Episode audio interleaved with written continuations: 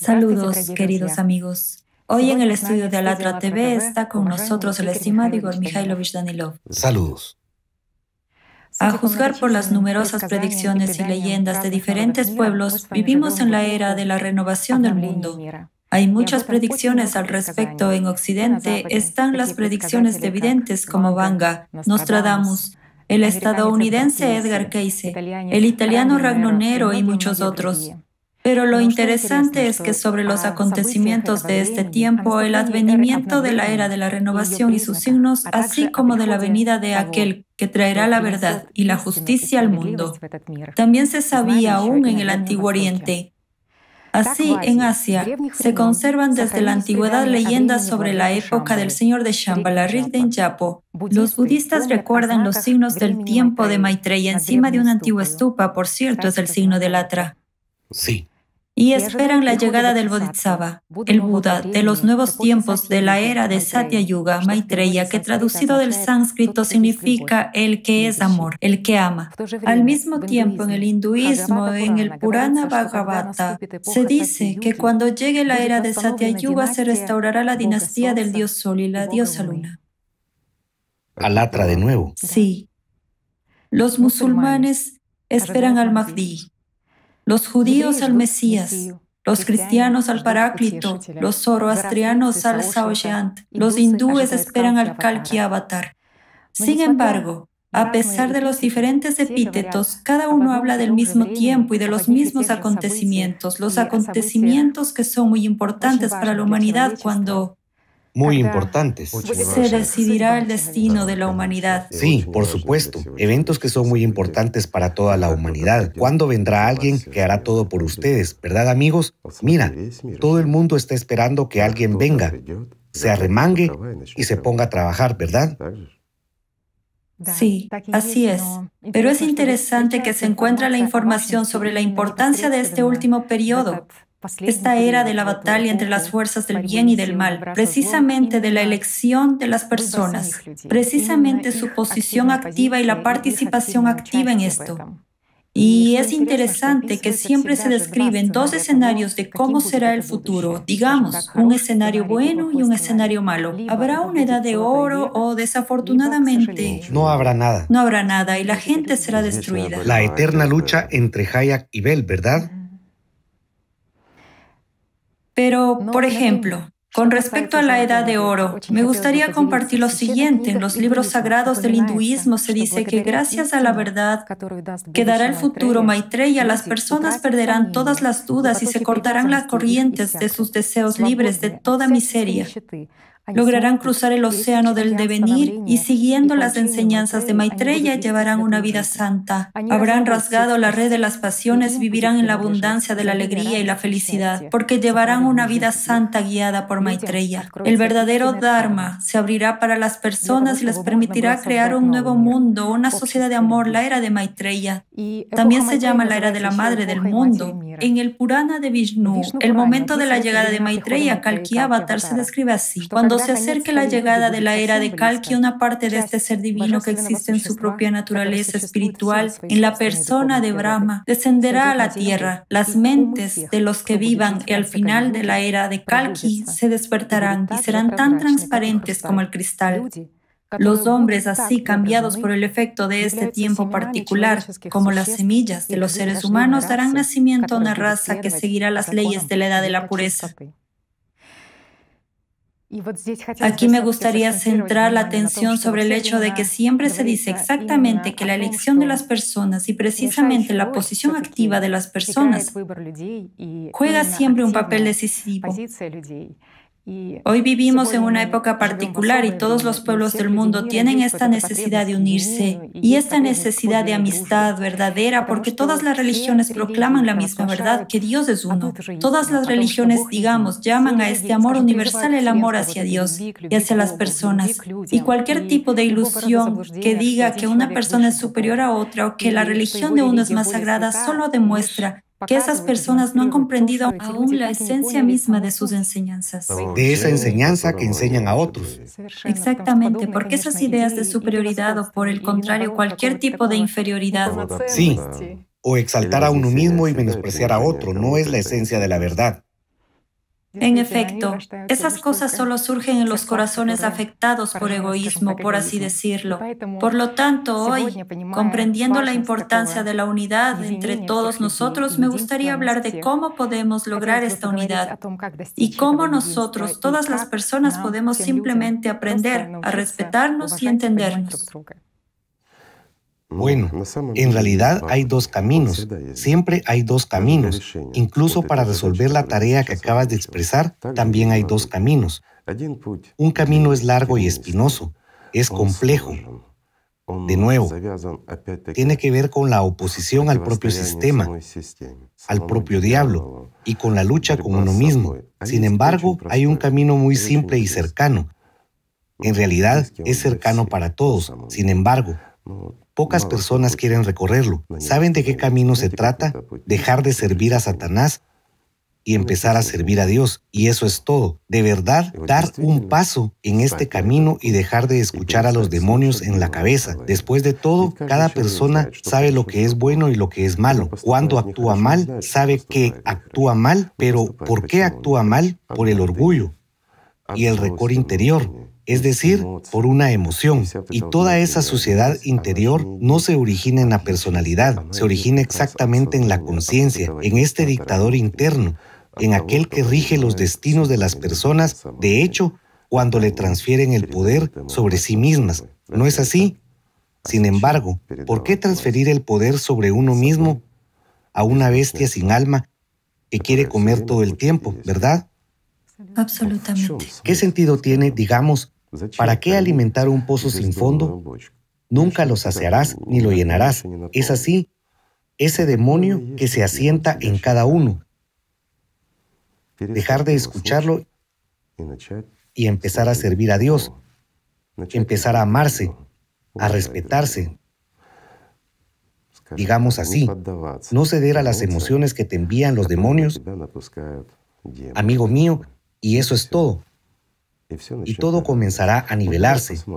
Veamos, ya hemos hablado muchas veces de una sociedad creativa, que todas las personas la desean y todas aspiran a ella. En realidad, todas las personas aspiran y quieren vivir en una sociedad ideal, ese Edén donde el alma canta, donde es alegre, donde todos están unidos. Eso es lo que la gente quiere y aspira a ello ni siquiera una sociedad creativa, repito, una vez más, sino una sociedad ideal. Esa es la casa de la que todos salimos. Es así como hemos vivido durante seis mil años, ¿verdad?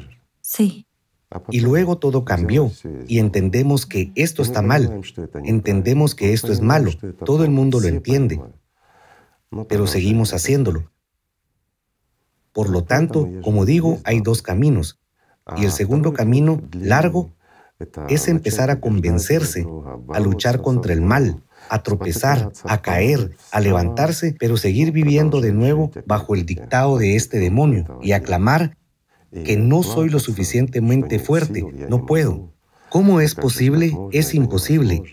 Es decir, seguir existiendo de la misma manera que ahora, pero al menos aplicar un poco, digamos, algunos métodos de enfrentamiento contra esto. Entonces, poco a poco, en alguna ocasión ves, te has parado un poco, en algún lugar has hecho un poco de bueno y poco a poco algo empezará a cambiar. Ese es el camino largo para el que nosotros, amigos, no tenemos tiempo.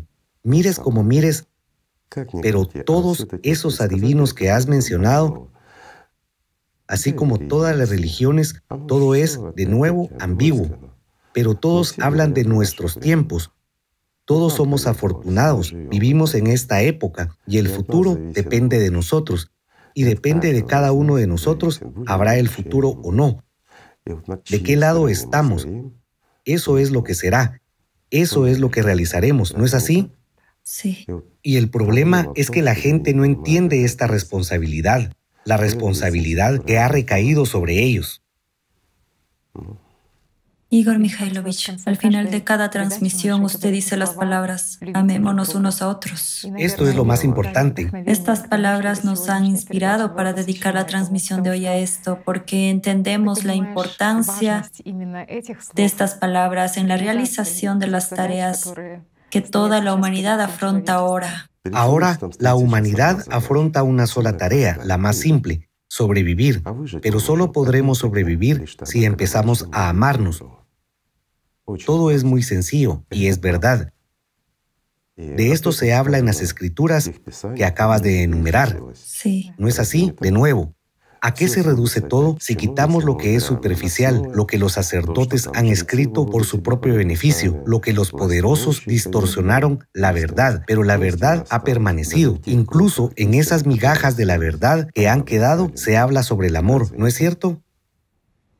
Hoy me gustaría hablar también de esto porque efectivamente hemos reunido esos fragmentos de las escrituras sagradas de varias religiones donde se habla precisamente de la unidad y de las formas de superar, digamos, los desacuerdos entre las personas. Me gustaría empezar con el Islam. El punto es... Mira, la división entre las personas solo existe cuando viven como bestias una bestia rara vez llegará a un acuerdo con una bestia. El más fuerte siempre domina al más débil, pero el más débil espera a que el fuerte se debilite para someterlo. Así es como vivimos hoy.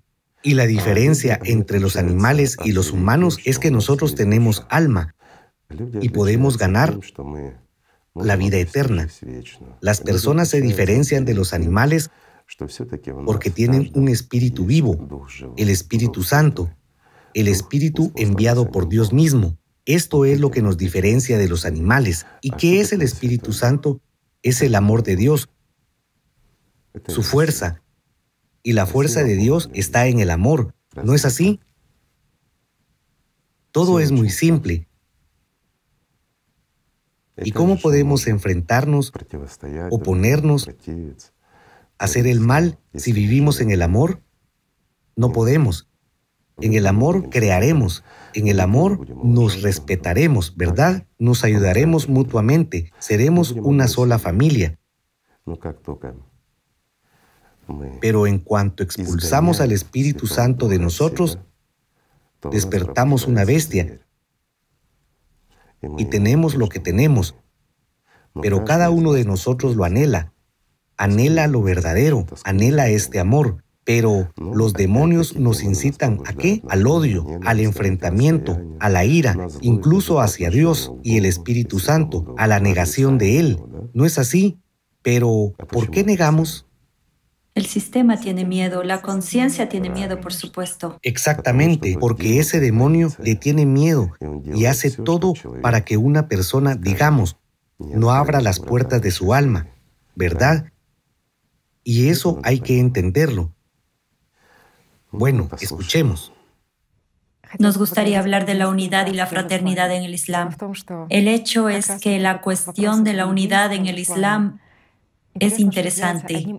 Es uno de los principios islámicos más importantes y se habla mucho de ello en el Sagrado Corán y en los hadices. Es interesante que el llamamiento de los musulmanes a la unión no es una especie de recomendación o consejo para un musulmán, sino que es un deber de todo musulmán esforzarse por la unidad entre los musulmanes en su camino.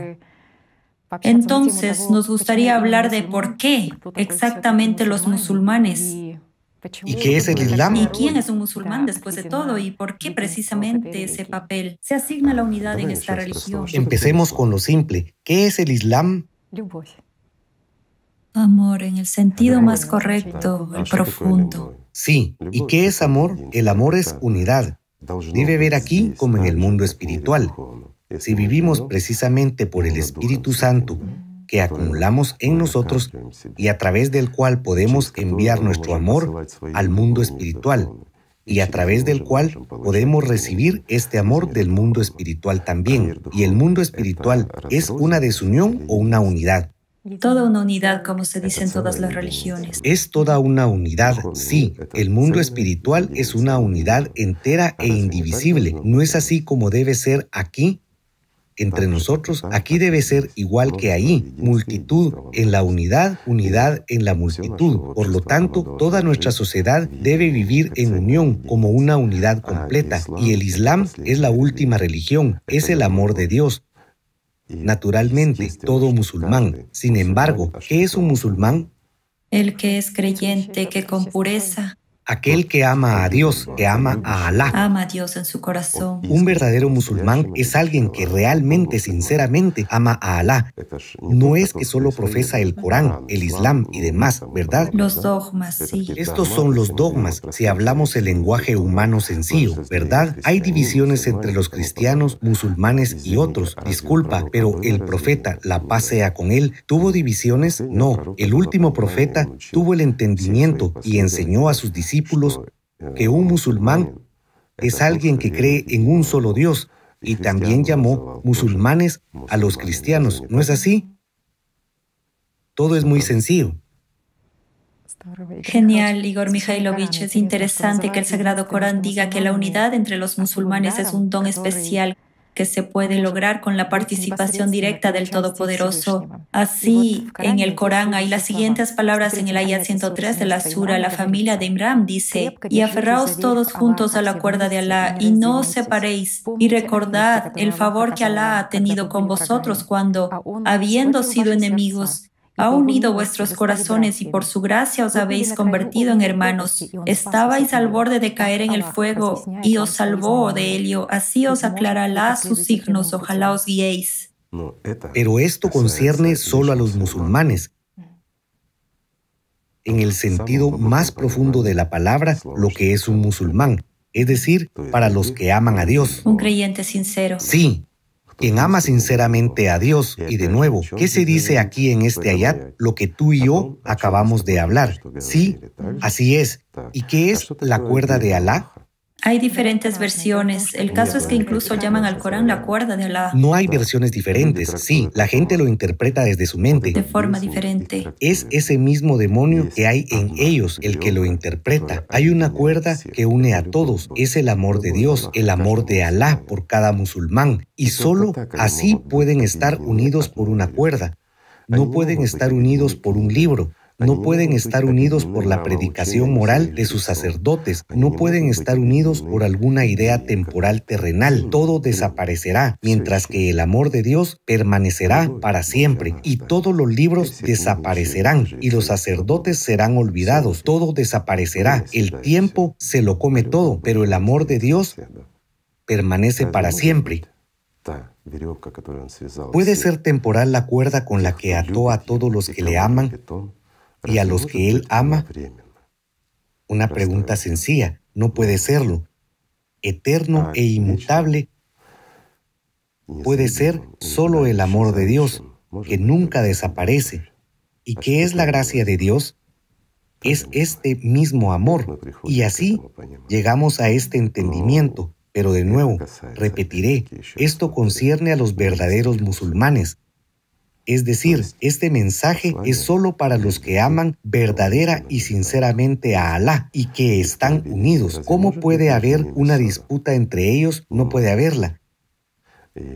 Y cualquier tipo de división. Un solo todo. ¿Cómo puede haber división en un todo único? Ciertamente. Esto se dice de las personas que no sirven a Shaitán, ¿verdad? Genial.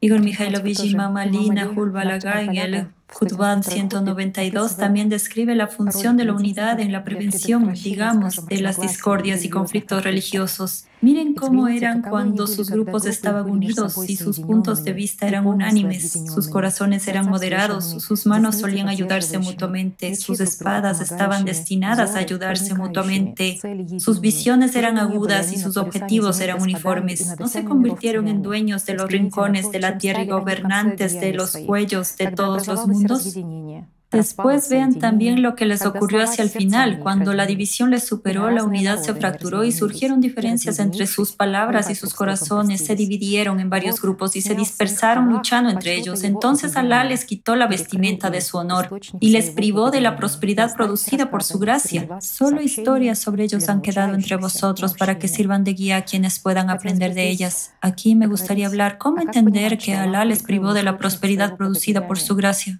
¿Y qué es la gracia de Alá, de nuevo llegamos a esa fuerza, a ese amor de Dios, aquello que el Señor otorga a la persona, que es la vida, y el amor de Dios concede la vida eterna. Entonces, cuando una persona deja de ser fiel a Dios, deja de amar a Dios. Naturalmente, si una persona deja de amar a Dios, Dios deja de amar a una persona porque no la ve. Un humano existe para Dios solo cuando está viviendo, pero cuando no está viviendo, elige el camino de un mortal, no existe para Dios. Entonces, inicialmente fue la propia gente la que se privó de su gracia, ¿verdad? Por supuesto. Yo diría que aquí se cuenta la historia de la humanidad en forma alegórica. De nuevo, si nos fijamos, hubo la primera mitad del tiempo cuando la gente se amaba, era una especie de Edén, luego la sociedad creativa y después de eso, perdón, vinieron los tiempos en que la gente dejó de amarse, es decir, comenzó a desarrollarse nuestro formato de esta existencia consumista, en la que aún hoy vivimos, en la que un hombre es una bestia para otro hombre, solo un anhelo, un anhelo por aquel mundo, por la verdad en la que la gente vivió una vez. ¿Por qué anhelarlo? ¿Por qué no hacerlo? Bueno, amigos míos, no es así. ¿Por qué anhelarlo? Si uno echa de menos su hogar, ¿qué debe hacer? Una simple pregunta. Apresúrate para llegar, correr, actuar. Por supuesto. Por supuesto. Exactamente. Y si alguien lo destruyó, nuestros abuelos, bisabuelos, nuestros antepasados destruyeron nuestro hogar, entonces construyamos uno nuevo. ¿Es eso difícil? En efecto, hubo tiempos en los que había una sola lengua y una sola familia, es decir, después de los tiempos de Noé. Dicen que hubo una época ideal y una sociedad ideal. Sin embargo, la dificultad se produjo porque la gente era soberbia. De hecho, la gente no es soberbia, todo es una farsa. Es nuestra parte bestial, que, por desgracia, se liberó y comenzó a dominar en la sociedad y en la mente de cada persona. De hecho, las personas siempre son sencillas y aspiran al amor, a la vida, a la alegría. Nadie quiere sentirse mal, todos quieren sentirse bien. Esta aspiración es interpretada por la conciencia con la ayuda de Iblis, por supuesto, y precisamente de tal manera que si quieres sentirte bien, tienes que hacer algo malo a alguien. Todo el mundo vive de esta manera y así sucesivamente. Así que vivimos bajo la dictadura de la bestia que llevamos dentro. ¿Por qué? Porque ni siquiera tenemos tiempo de mirar dentro de nosotros mismos y entender quiénes somos, ¿verdad? Sencillamente no tenemos tiempo ni queremos hacerlo. ¿Para qué? Después de todo, lo sabemos todo. Comprometerse, perdón, con el autodesarrollo, el desarrollo espiritual, eso es ridículo. ¿Para qué? Si hablamos de historia, en la Biblia hay una historia sobre la torre de Babel, sobre la gente que construyó una torre a Dios para llegar a Él. Pero al final... No. Si tomamos este evento, la gente comenzó a construir esta torre para llegar a él. Se guiaron por su orgullo y según la leyenda. Bien, adelante, cuéntanos esta leyenda. Esta leyenda bíblica se encuentra en el capítulo 11 del libro del Génesis. Según esta leyenda, después del gran diluvio, la humanidad estaba representada por un solo pueblo que hablaba una sola lengua. Entonces decidió construir una ciudad llamada Babel y una torre que llegara al cielo para hacerse un nombre. La construcción de la torre fue interrumpida por Dios, que hizo que la gente hablara lenguas diferentes, lo que causó que dejaran de entenderse. No pudieron seguir construyendo la ciudad y la torre y se dispersaron por toda la tierra. Esta historia de cómo Dios dividió a la gente, es decir, que siempre ha sido como una especie de castigo. Sí, es decir, siempre esto me confundía interiormente. Es un castigo para la gente por su soberbia. Aquí dice, para hacerse un nombre, es decir, para exaltar su nombre construyendo una torre hasta el cielo para llegar a Dios mismo. Es decir, esta gente se dejó llevar por tal orgullo que hasta dio tal paso, lo que hizo que Dios se enojara, por lo que los castigó y los dividió en muchos. Y hasta el día de hoy buscan dónde estaba esta torre de Babel, ¿verdad? Y lo encuentran. Lo encuentran, lo confirman históricamente, etc. Mientras que antes de esa época la gente vivía como una sola familia. Amigos míos, ¿no es una idiotez? Pido disculpas por utilizar una palabra tan vulgar y coloquial, por así decirlo, pero en mi opinión, esto es una absoluta estupidez. ¿Qué había antes en este territorio? Dicen que Babel es justamente Mesopotamia y precisamente... Mesopotamia, sí. ¿Qué había en ese territorio antes de este hecho? Entonces, ¿a dónde llegamos? Supongo. A Sumeria, ¿verdad? Sí. Donde todo comenzó.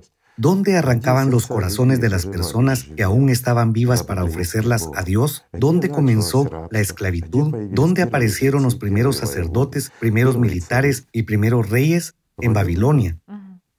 ¿O entre los sumerios? Sí, entre los sumerios. Entonces, ¿cuándo fue destruido el pueblo? Una simple pregunta. ¿Cuándo dejamos de ser una familia? ¿Cuándo, perdón, ganó el diablo en la mente de las personas?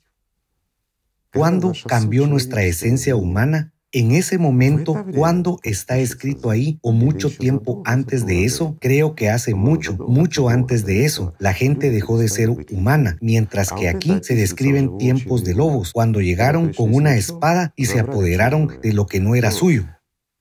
Lo pondré de esta manera. Estos babilonios son los culpables de ganar fama, y la gente sigue creyendo que esta fue las últimas, digamos, buenas relaciones humanas que se arruinaron y así más o menos una familia se separó. Se lo merecían. ¿Sabes por qué? Porque hicieron una cosa realmente estúpida. Conquistaron y capturaron a los sacerdotes judíos que eran muy letrados. Como eran letrados, los babilonios los admitieron en sus, los subrayo, antiguas bibliotecas, y estos se dedicaron a copiar escrituras y todo lo demás, y también escribieron la historia. Así, los sacerdotes judíos salieron de ahí con su propia doctrina, que ya estaba bien formada y basada en el conocimiento antiguo. Formaron su doctrina espiritual por completo, digámoslo así. Además, en la venganza, escribieron que antes de esa época existía el Edén, pero los babilonios destruyeron todo nuestro mundo y son ellos los culpables de todo. Por eso se lo merecían. Bueno, sí. Por admitir la estupidez. No deberían cautivar gente versada, inteligente y astuta. En este caso, la historia habría sido honesta. ¿Lo ves? Sí, así que resulta que el Antiguo Testamento fue escrito en esa época, en los siglos. Sí, de lo contrario, habría habido orden y entendimiento en las mentes de la gente. Sin embargo, se toparon con los que escriben la historia. No hacen la historia, sino que la escriben. Y las generaciones futuras no saben cómo fue, así que leen lo que se escribió para ellos. Por eso, hoy en día, todo el mundo culpa a los babilonios de que hablemos lenguas diferentes, ¿verdad? Miren qué sencillo es, amigos. Se toma un papel, se escribe lo que se quiere y se deja para los descendientes. Es muy sencillo de hecho. Es interesante, porque efectivamente el Antiguo Testamento fue escrito en esa época y plasmado durante esos siglos precisamente por sacerdotes, sí. Bueno, ¿por quién más?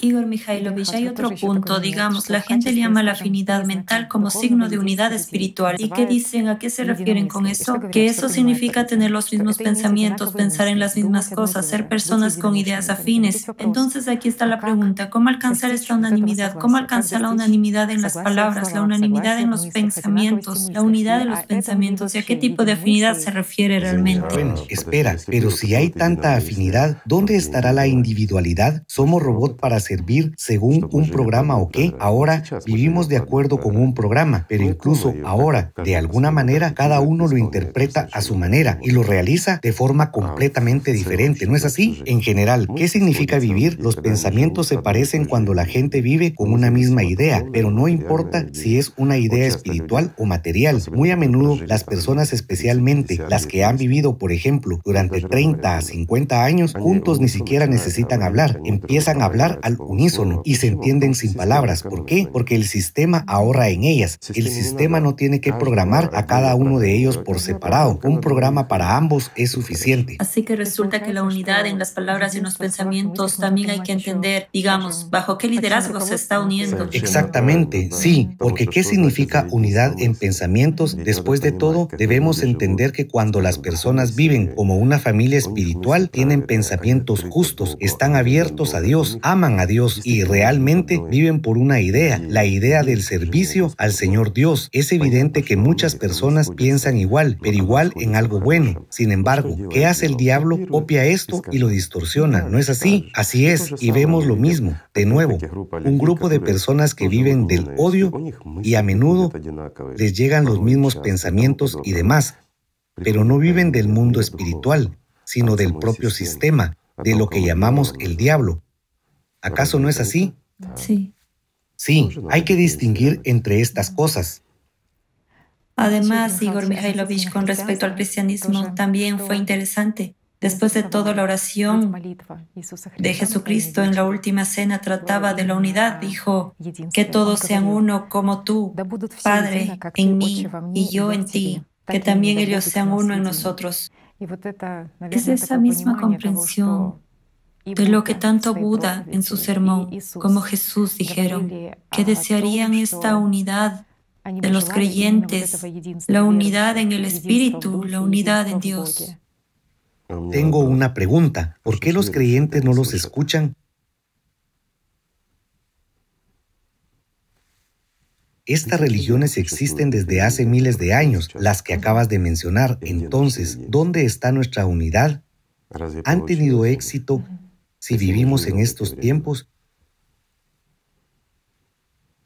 ¿Y quién tiene la culpa? ¿Es culpa de ellos? Si entregaron sus vidas, vidas terrenales, ¿cuál es la diferencia Está claro que ellos están viviendo y no les va a pasar nada, pero lo que pasaron aquí como seres humanos y el hecho de que pasarán todo este tiempo convenciendo a la gente para que cambiara, el hecho de que trajeran el conocimiento aquí y lo estuvieran transmitiendo a la gente durante toda su vida mientras estaban presentes aquí y fueran escuchados y atendidos. Pero entonces, ¿qué? ¿Cuál fue la elección división y dominación de unos sobre otros. Sí. ¿No es así? La gente está dividida por todas partes. El odio, la envidia, el deseo de dominio. Tomemos una pequeña célula, una familia. ¿No es lo mismo en la sociedad y en todas partes? ¿Cuánto tiempo más podremos tolerar esto? Si sigue siendo así, más adelante no habrá nada. Debemos cambiar algo. Sí, efectivamente, el hecho de la presencia. Has dicho al principio que todas las religiones y predictores y todo lo demás hablaban de lo mismo. Alguien vendrá, hará algo por ellos y similares de nuevo. ¿Cómo se interpreta y se presenta todo esto? Que alguien vendrá y hará algo. Bueno, sí, es decir, la conciencia piensa que la presencia en el mundo de Maitreya o incluso de Jesús en sus tiempos es, en principio, como una garantía de que todo estará bien, pero en los tiempos de Jesús... Y no es necesario hacer nada, ¿verdad? Pero en los tiempos de Jesús es interesante que en la Biblia también hay un relato sobre una disputa entre los discípulos cuando discutían sobre cuál de ellos era más grande. ¿Cuál de ellos estaba más arriba en la jerarquía y cuál de ellos estaba más cerca de Jesús? Y hay palabras maravillosas que Jesús mismo les dijo.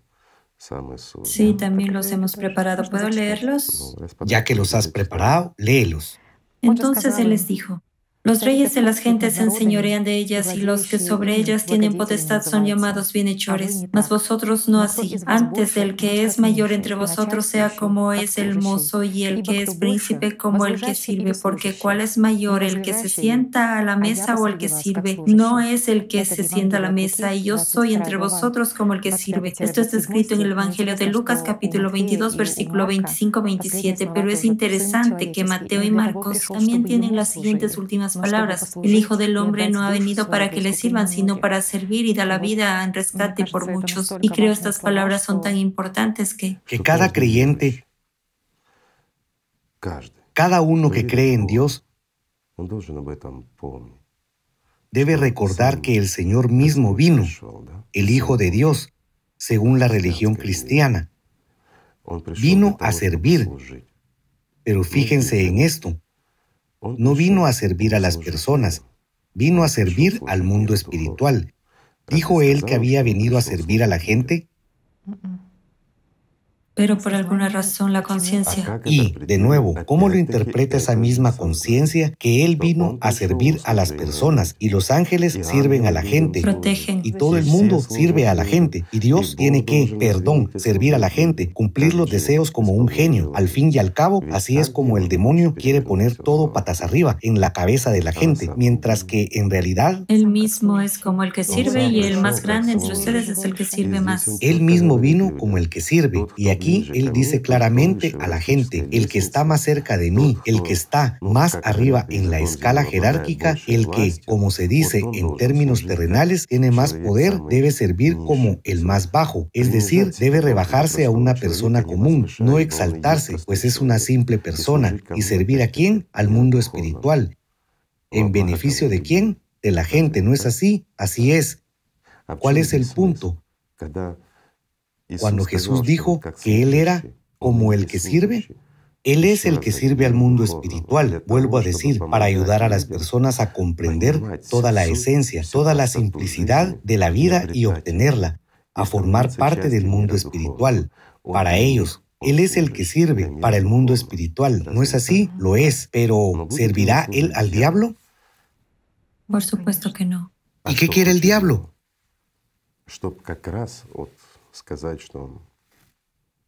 Solo decir que vino a complacer a la gente que gobierna. Una situación tan agradable, ¿sí? Pues sí, la conciencia interpreta estas ramas en su propio beneficio. En el Islam también hay una historia sobre la creación del primer humano que Dios, Alá, dijo a los ángeles que se inclinaran pero inclinarse ante qué? Que se inclinaran ante el espíritu que él, por supuesto, digamos, había soplado en la criatura, pero aceptar de igual a igual. Solo Iblis no estuvo de acuerdo y una vez que Iblis no aceptó inclinarse ante esta criatura, significa que está claro que las fuerzas del mal son las que no se inclinan ante un humano. Tales conclusiones llegan a la conciencia de la gente. Pero se llega a la conclusión de que un humano es superior hasta el punto que está por encima de Dios, que incluso los ángeles se inclinan ante él y todo el mundo espiritual le sirve, solo que el diablo, sin vergüenza, no quiso hacerlo, ¿verdad?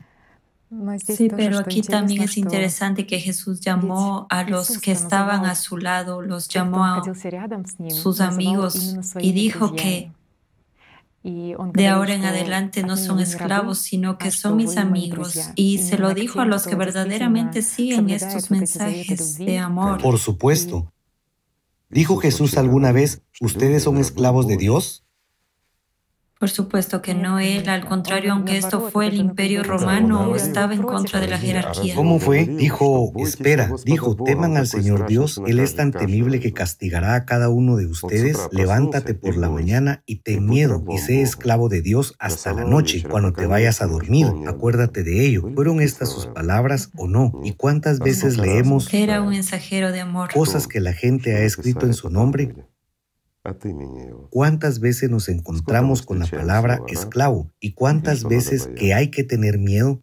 ¿Y cuántas veces se dice que cada vez Jesús dijo, amaos los unos a los otros, amad a Dios, amad más que a vosotros mismos, entonces estaréis con Él? Se menciona en las escrituras el mismo número de veces o no? Fue un inconveniente para alguien. No les convenía a los que no querían inclinarse ante un humano. ¿Es así?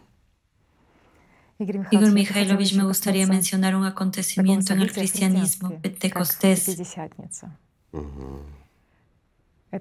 Este suceso tal vez marcó un cierto hito, porque después de ese día los discípulos, los que fueron simplemente los discípulos de Jesús, se convirtieron en los que sirven y los que llevan las buenas noticias. Es decir, este vector cambia radicalmente hacia el compartir la buena noticia y hacia la entrega. Sabes, realmente es una historia muy instructiva. Y si has preparado el material, cuéntale a nuestros amigos un poco de esta historia. Es una historia muy aleccionadora, amigos míos. Hay una esencia ahí.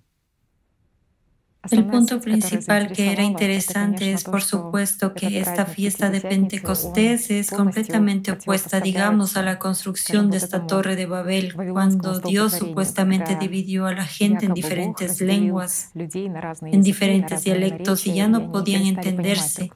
Y precisamente en Pentecostés, tuvo lugar un acontecimiento importante que cambió el destino de las personas, al menos de los apóstoles y de muchas personas a las que predicaban la verdad, porque era el día del descenso del Espíritu Santo sobre los discípulos de Jesucristo y en esta fiesta, como la llamaban, este fenómeno fue extraordinario porque desde ese mismo momento comenzaron a predicar con tanta fuerza interna, con tal... Dilo, dilo, ¿con qué? Con tanta invencibilidad, se puede decir, no tuvieron más dudas y dejaron dejaron de tener miedo. Aquí con más detalles, por favor. Dejaron de temer a los sumos sacerdotes judíos, dejaron de temer diversos tipos de opresión porque en su interior ardía. ¿Y qué empezaron a hacer? Empezaron a difundir la buena noticia a la gente, comenzaron a... ¿Qué quieres decir con la buena noticia? ¿Qué empezaron a transmitir? Se dice en el cristianismo que empezaron a hablar en otras lenguas. ¿Simplemente empezaron a hablar o empezaron a hablar de algo? Es decir, ahora... Bueno, mientras nuestra Tatiana busca en su tableta, amigos míos, les contaré la historia un poco sobre cómo fue, basándonos en lo que nos dice la Sagrada Escritura sobre la historia de Pentecostés, tenemos la siguiente situación. Miremoslo con sensatez. Estaban los apóstoles, amigos íntimos, a los que Jesucristo amaba con todo su corazón, con los que había compartido el pan y habían estado con él durante muchos años. Pero eran personas, solo personas comunes y cobardes que dudaban de Jesucristo y dudaban del Señor Dios, que, bueno, unos se esforzaban más que otros, pero ellos estaban tomando este conocimiento que Él les estaba impartiendo y estaba dando su fruto un poco. Estaban creciendo un poco, pero temían, temían a los reyes terrenales, temían a los sumos sacerdotes judíos, temían perdón por sus cuerpos más que por sus almas. Y finalmente llegó un momento, cuando habían pasado años, cuando Jesucristo había sido ejecutado, cuando, bueno, según la leyenda, volvió. Y ellos lo vieron, entendieron, se dieron cuenta y repensaron mucho, y el Espíritu Santo vino a ellos. Según esta escritura, Él volvió a la gente muchos, muchos años después de haber dejado a la gente por completo después de... ¿Recuerdan la historia de la Torre de Babel? Sí, en ese momento el Señor supuestamente quitó el Espíritu Santo de la gente y la gente se separó, y eso es todo. Se convirtieron en bestias, y antes de eso no había habido nadie espiritualmente inspirado por el Espíritu Santo en absoluto y después, por la gracia de Jesucristo, descendió sobre ellos. Y el Espíritu Santo vino con truenos y relámpagos. Todo se movía. Y finalmente se dieron cuenta de que era el momento de dejar de hacer tonterías. Y entonces dejaron de temer incluso a los sumos sacerdotes. ¿Se imaginan qué inspiración les dio el Espíritu Santo y finalmente salieron entre la multitud y empezaron a hablar lo que Jesucristo había estado enseñando. Imagínense cuánto tiempo había pasado, cuánto esfuerzo se había gastado para que una persona empezara a hablar. ¿Verdad? Además, hablar de tal manera que a pesar de su, digamos, educación, porque muchos eran incultos y gente común, a pesar de esta falta de educación, los entendieron todas las personas porque... Espera, de nuevo, los entendieron. Lo que dice Pablo. En el cristianismo es que empezaron a hablar diferentes idiomas diferentes idiomas, sí. Pero si tomamos otros autores... Lucas tiene las mismas otras lenguas en los hechos. Sí, se dice otras lenguas o incluso una nueva lengua. Nueva. Es decir, empezaron a hablar una nueva lengua, una lengua común que todos entienden. Y si no empezaran a hablar en una nueva lengua, una que todo el mundo entienda, sino que empezaran a hablar simplemente en diferentes idiomas, no habría nada sorprendente. Y entonces no se habría escrito ahí que la gente se sorprendió. Sí, se sorprendieron. ¿Ves? Así es como se rompen inmediatamente las palabras de Pablo en esta misma historia, digamos, escrita por ellos. Toda esta escena se destruye por completo. ¿Por qué? Porque resulta que no hablaban lenguas diferentes, sino que hablaban una lengua diferente, su propia lengua. Esta es la lengua que habían obtenido gracias al descenso del Espíritu Santo sobre ellos. Hablaban de tal manera que las personas que hablaban lenguas diferentes los entendían y se sorprendían. ¿Cómo es posible? Ellos no conocen nuestra lengua, nosotros no conocemos su lengua, pero entendemos lo que dicen, ¿no es así? Sí. ¿O es lo que decían? ¿Cómo es posible? Hay mucha gente aquí que habla diferentes idiomas y hablan con cada uno de nosotros. ¿Conocen todos los idiomas? ¿Esto está escrito así? La cosa es que los historiadores de la iglesia y esos mismos apóstoles, Bernabé y demás, es decir, ellos no se menciona que había algún murmullo en diferentes idiomas. ¿Y qué vemos ahora en los seguidores de los pentecostales? Disculpen amigos míos, no juzgo a nadie, pero no es, perdón, un diagnóstico cuando las personas después de haber escuchado tales instrucciones y enseñanzas en sentido literal, caen en tal trance religioso y empiezan a murmurar quién sabe qué, ellos mismos no saben lo que están murmurando. Nadie les entiende y ni siquiera se entienden a sí mismos, pero esto se considera el descenso del Espíritu Santo cuando empiezan a producir un murmullo incomprensible en una lengua que no existe. ¿Por qué? Bueno, disculpen, pero estos ya son trucos de un demonio, como se dice, en su cabeza, cuando simplemente se burla de la gente, se burla de su fe, los manipula a su antojo y los hace caer en un estado en el que les inculca, bueno, como se dice, que se haga según su fe, ¿verdad? Una vez que lo creen y lo desean, Él se los da como un genio. No es Dios quien lo da, es el diablo quien les da esta ridícula charla similar al rugido de una bestia y lo llaman conocimiento, descenso del espíritu. Y que, pero ¿se entienden cuando lo murmuran? Porque bajo un sistema.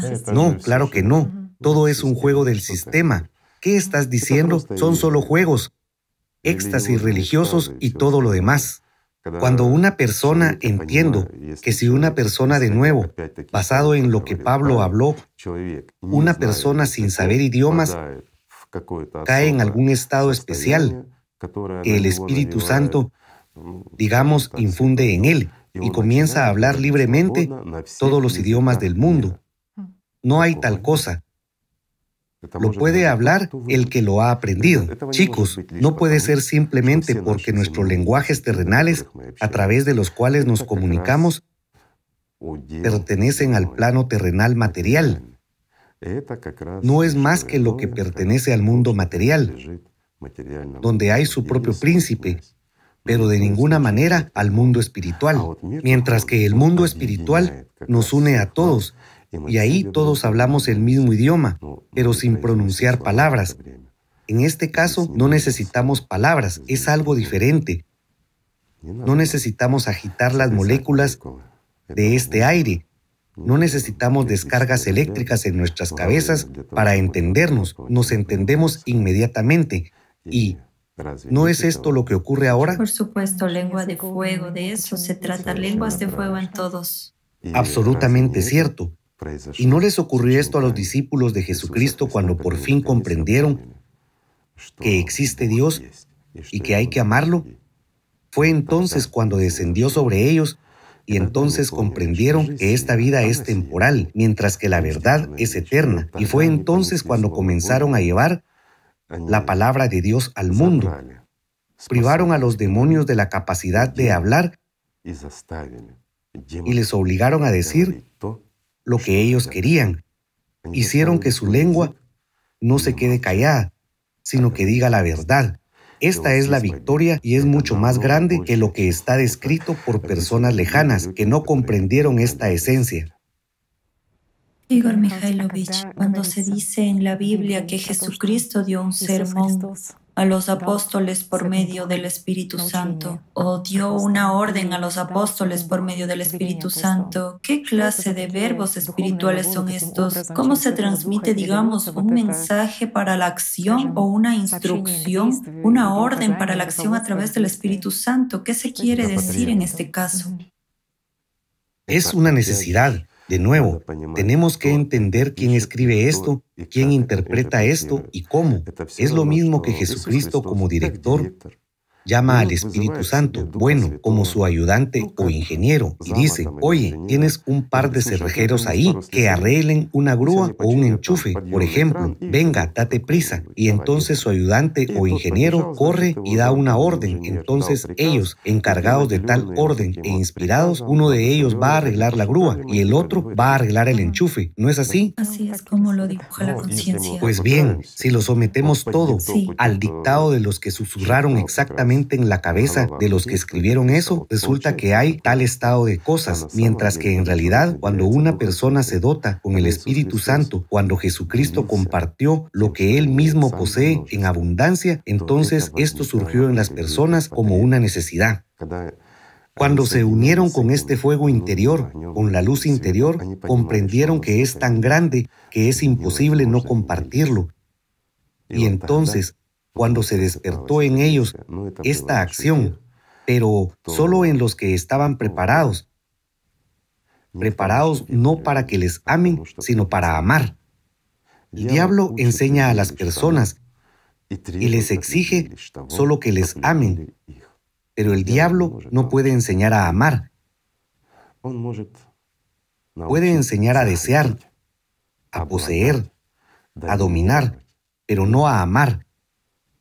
El diablo no tiene amor y los animales no tienen amor, tienen adicción. Bueno, tal vez la hormona oxitocina o algo más, pero todo eso no es amor, todo es temporal. El amor no puede ser temporal. El amor es como la vida, tiene que permanecer para siempre. Hay otro punto interesante sobre cuando descendió el Espíritu Santo. Era cuando estaban todos unidos en unanimidad, cuando todos creyentes eran como un solo organismo. Efectivamente, cuando eran un solo organismo, cuando estaban abiertos y cuando por fin comprendieron quién era Jesucristo, cuando lo percibieron con todo su corazón, es cuando el Espíritu Santo descendió. Les ocurrió tal metamorfosis, digamos. Es decir, el Espíritu Santo solo viene cuando tú te abres primero. No vendrá por sí mismo, siempre está presente, digamos así. Pero, ¿acaso es un ladrón que irrumpe en una puerta cerrada? No. Él es un visitante deseado e invitado cuando lo llaman, cuando lo desean. Pero de nuevo, fíjate, que cuando lo desean y lo llaman y lo aman y lo esperan como a un amado, entonces viene. Pero si se le espera con una lista de deseos como a un genio para que los cumpla, bueno, cuando él, él no es un genio para satisfacer los deseos materiales de la gente aquí, o arrastrar después al paraíso a los que viven, perdón, por deseos materiales. ¿Acaso el Espíritu Santo es un burro para transportar cadáveres? Una simple pregunta. Siento ser directo, amigos míos, pero es cierto. Esto es lo que está en vuestras cabezas. Y está en vuestras cabezas porque fue puesto en las cabezas de otros durante siglos y fue puesto de nuevo por el demonio. También, Igor Mikhailovich, respecto a otras lenguas, que esta es la lengua de fuego y la lengua de los sentimientos ante todo. Recuerdo una situación que les ocurrió a los participantes del movimiento Alatra, especialmente a nuestros amigos latinoamericanos, amigos de habla hispana, que decían que sus amigos en América Latina, aunque no conozcan el idioma, sienten a los participantes del movimiento Alatra y sienten lo que se dice en los videos, sienten esta resonancia, sienten directamente este amor y un espiritual. Esto es como una confirmación en la actualidad del hecho de que la otra lengua une realmente a las personas que se entienden, aunque hablen idiomas diferentes. Cuando las personas están abiertas y lo desean, esto se les revela y se les da. Cuando están cerrados, no lo verán. Es como la luz, la luz brillante del sol. Muy poca gente lo sabe, pero incluso los ciegos de nacimiento perciben la luz, especialmente los que practicaron y tienen esta capacidad. Al fin y al cabo, la luz no solo la vemos, sino también la sentimos. Y esta luz espiritual, ¿cómo no sentirla si tú, digámoslo así, hay amor en el interior, esto produce resonancia, por supuesto, se siente. Es justamente ese otro lenguaje el que permite entenderse. Digamos, sin palabras, e incluso personas que no conocen el idioma pueden estar sentadas hablando y pueden entenderse hasta que finalmente se dan cuenta o alguien les dice, ¿cómo es que estáis hablando idiomas diferentes y os entendéis hasta que la conciencia se activa? Pero cuando están en una resonancia espiritual, sí se entienden. Las palabras son innecesarias. Me parece que es mucho más importante cuando la gente se comunica en un lenguaje común, en el lenguaje del amor, el verdadero lenguaje. ¿Cómo se puede no verlo y no sentirlo? Se puede si el diablo que cubre la luz está delante de ti. En realidad, esta es la elección de la gente, poner al diablo delante o estar abiertos al amor de Dios, a la entrada del mismo Espíritu Santo que les estimula directamente las acciones. Por supuesto. Solo entonces te conviertes en un verdadero amigo, un amigo que actúa hombro con hombro, por así decirlo. No obstante, una vez más, no actúa en su propio beneficio o en el de algún sacerdote u otro dictador, sino exactamente cuando la acción de las personas está dirigida a servir al mundo espiritual y no a los intereses privados de alguien o más aún a algún odio o a la estupidez humana. No es así, al egoísmo, al orgullo o a cualquier otra cosa. Igor Mikhailovich, en la ortodoxia hay un santo, Abadoroteus, que dijo que para lograr esta unión de la gente, bien lo leo, imaginen un círculo, imaginen que el círculo es el mundo, que su centro es Dios y que las líneas rectas que se dirigen de la circunferencia al centro son los caminos de vida de seres humanos humanos. Cuanto más se acercan a Dios, más se acercan los unos a los otros. Y cuanto más se acercan los unos a los otros, también más se acercan a Dios. Lo mismo ocurre cuando se alejan. Así que cuanto más se acercan las personas hacia Dios, se vuelven más cercanas entre sí, de hecho. Bueno, digamos que es una geometría común y él tiene toda la razón aquí. Pero ¿sabes cuál es el problema? Mucho antes que él, al menos cuatro mil años antes que él vivió, murió alrededor del 560, ¿no? Sí, resulta ser el siglo VI en Palestina. Sí, exactamente. Y resulta que más de 4.000 años antes de él ya se sabía y se hablaba de todo esto. A menudo vemos un círculo con un punto en el centro, así que incluso en la antigüedad esto fue descrito. ¿Y qué significa esto? Lo diré de nuevo para que se entienda. En realidad, si consideramos todo esto desde el punto de vista de las matemáticas o la geometría, tienes toda la razón en esto. Mientras que antes de él se consideraba que hay quienes están dentro del círculo y hay quienes están fuera del círculo. Se empezó a hablar de esto aproximadamente a finales del quinto o principios del sexto milenio. Chicos, yo cuento desde la época del fin de la Atlántida hacia nuestra época pero no desde la natividad de Cristo en sentido contrario. En esa época, digamos, ya había una transición de la sociedad ideal a una sociedad creativa, que luego, prácticamente dentro de mil años, ya pasó a un formato consumista, ya en los tiempos de la actividad de los sumerios. Y fue entonces cuando surgió esta explicación. ¿Por qué? Porque aparece gente fuera del círculo. Así comenzó un proceso de vacilación que este desvanecimiento se fue desarrollando durante mil años hasta que se degradó por completo. Y fue entonces cuando apareció esta explicación en términos de matemática, como digo, un círculo, un punto dentro y un acercamiento. Sin embargo, si consideramos esto, también está relacionado con el desarrollo espiritual de una persona. Cuando una persona va alrededor del círculo sin entrar en el área principal, bueno, digámoslo así, para que quede claro, vivimos de las cosas terrenales, andamos por todas partes en nuestros pensamientos. No me refiero al movimiento físico. Andamos y deambulamos por todo tipo de rincones de nuestra conciencia.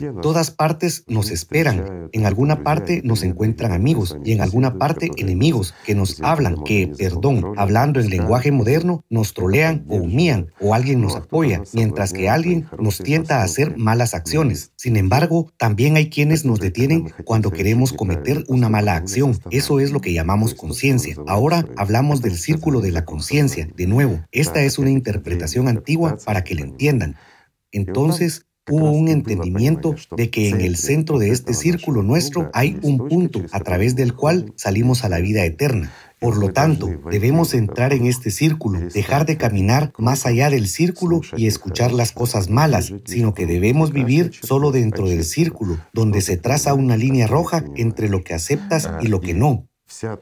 Y toda tu energía, toda tu fuerza de amor debe dirigirse a ese mismo punto, mientras que el punto no es otra cosa que nuestra alma, es el amor, la alegría y similares. De esta manera, nuestro círculo se reduce gradualmente, es decir, expulsamos todo lo innecesario, lo que nos convierte en una bestia, dejando dentro del círculo aquellas cualidades y todo lo valioso que nos hace ser vivo, nos convierte en un ser humano. Pues bien, esta es una de las formas que permite comprender cómo seguir el camino espiritual correctamente. Esto es lo que concierne a lo menor, pero había lo mayor. El concepto de lo mayor se explica a toda la humanidad. Hay los que están fuera del círculo, son personas que no se han decidido, o digamos personas que se consideran ateos, o incluso se consideran creyentes, pero están lejos del amor de Dios. Y hay quienes entran en el círculo del amor de Dios, que contactan con Él de alguna manera, bueno, en mayor o menor medida, pero ya sienten, ya hay una respuesta de su parte, ya están en una cierta resonancia entre ellos. Esto forma un círculo completo. Bueno, por ejemplo, nuestra mesa es redonda y hay una línea roja. Más allá de esa línea roja viven todos los no creyentes, los que no aman a Dios, mientras que aquí entramos todos los que amamos a Dios. Y poco a poco nos vamos acercando, dependiendo de cuánto sirvamos al mundo espiritual, de cuánto amemos, de cuán grande sea nuestra entrega. Nos vamos acercando cada vez más al centro, al propio mundo espiritual. Así, cuanto más cerca estamos, entonces aquí se forma nuestra conexión porque imagina la distancia, estamos aquí y ahí, sí, estamos lejos, pero cuando estamos cerca, mira qué distancia es, no importa cómo la tomemos, estamos más cerca uno del otro, nos sentimos mejor uno al otro, nos convertimos en un organismo a medida que nos acercamos a Dios mismo, nos convertimos en parte de Él. Bueno, también hubo ese tipo de interpretación. Sin embargo, la clave es exactamente que cuanto más esfuerzo personal invirtamos, más cerca estaremos de Dios, más y mejor nos sentiremos los unos a los otros. Es una matemática conveniente, por decirlo así, que se puede utilizar. Al entrar en el centro, sí, siendo completamente como unidad. Al entrar en el centro, son los que se acercan a esto, ya se convierten en una unidad, sí. Completamente. Se convierten en parte del mundo espiritual, evidentemente durante la vida todavía. Genial. Así que resulta que los amigos son en realidad los amigos. Y aquí se considera que los amigos espirituales, espirituales, los verdaderos amigos, son los que están dentro del círculo, mientras los que están fuera del círculo, bueno, estos son solo personas que no se han decidido. Si entran o no, están en su derecho. De nuevo, son solo personas. Y la amistad ciertamente solo es posible cuando hay igualdad y no hay jerarquías de ningún tipo. La cuestión es exactamente que no hay jerarquía dentro del círculo. Hay responsabilidad, pero no puede haber jerarquía. Y de nuevo, mira, el mundo entero se mantuvo durante 5.000 años. No tomamos el tiempo de su establecimiento. Si decirlo con precisión, son unos 4.500 años. Bueno, casi 5.000 años. Era una sociedad ideal, el Edén, donde, perdón, había un solo círculo. En toda la tierra había un círculo. Bajo la tierra había aquellos que estaban fuera del círculo, bajo la tierra, pero no sobre la tierra. El infierno se asocia, de hecho, con los que estaban bajo tierra. Sí, eso es. Y aquí nosotros ya nos encontramos con una conversación tan larga y seria sobre los que vivían bajo la tierra, el resto de los atlantes, que poseían poder y conocimiento, y a los que a menudo confundían con Shambhala, ¿verdad? Y más tarde, por el contrario, se empezó a hablar de que Shambhala es subterránea. Pues bien, se trata de personas. El diablo siempre crea problemas y echa la culpa a otro, hace trucos malvados y culpa a alguien, esos dobles estándares que lamentablemente a menudo prevalecen en la gente. Sí, y a juzgar por los principios según los cuales la gente vivía allí bajo tierra, discordia, desunión y jerarquía, esa vida no puede llamarse cielo. Bueno, nosotros adquirimos lo mismo, por supuesto, jerarquía, estricta sumisión y todo lo demás. ¿Existieron? Sí, existieron, pero no hubieron en la tierra, hubieron bajo tierra. Es interesante que los primeros cristianos después de Cristo, al igual que los mismos sufíes después de Mahoma, en realidad vivían sin esta jerarquía e incluso hubo tiempo, digamos. Los primeros cristianos, por supuesto, es cierto, son ellos los que sostenían exactamente este círculo. ¿Acaso Jesucristo no habló del círculo? ¿O no habló Buda de él?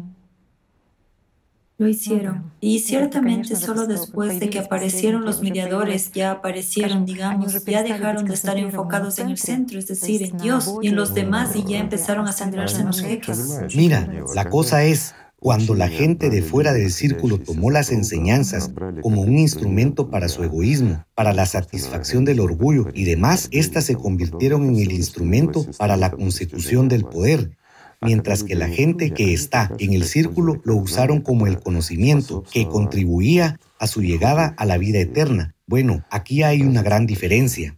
Igor Mikhailovich, me gustaría hablar de la amistad espiritual. La amistad espiritual consiste precisamente en que las personas se encuentran dentro de un mismo círculo, el círculo del amor, es decir, el círculo del servicio a Dios. Después de todo, el círculo es precisamente el servicio. Es un grupo determinado que sirve y vive de acuerdo con esta idea y este objetivo. Es el significado para ellos no tiene nada más de importante que eso. Sí, son los que ya sienten la gracia de Dios y están directamente, por supuesto, llenos de este fuego y realmente desean compartir esta alegría con otras personas. Por supuesto. Encontramos una leyenda sobre lo que dijo Buda. ¿Puedo leerlo? Bueno, escuchemos lo que dijo Buda.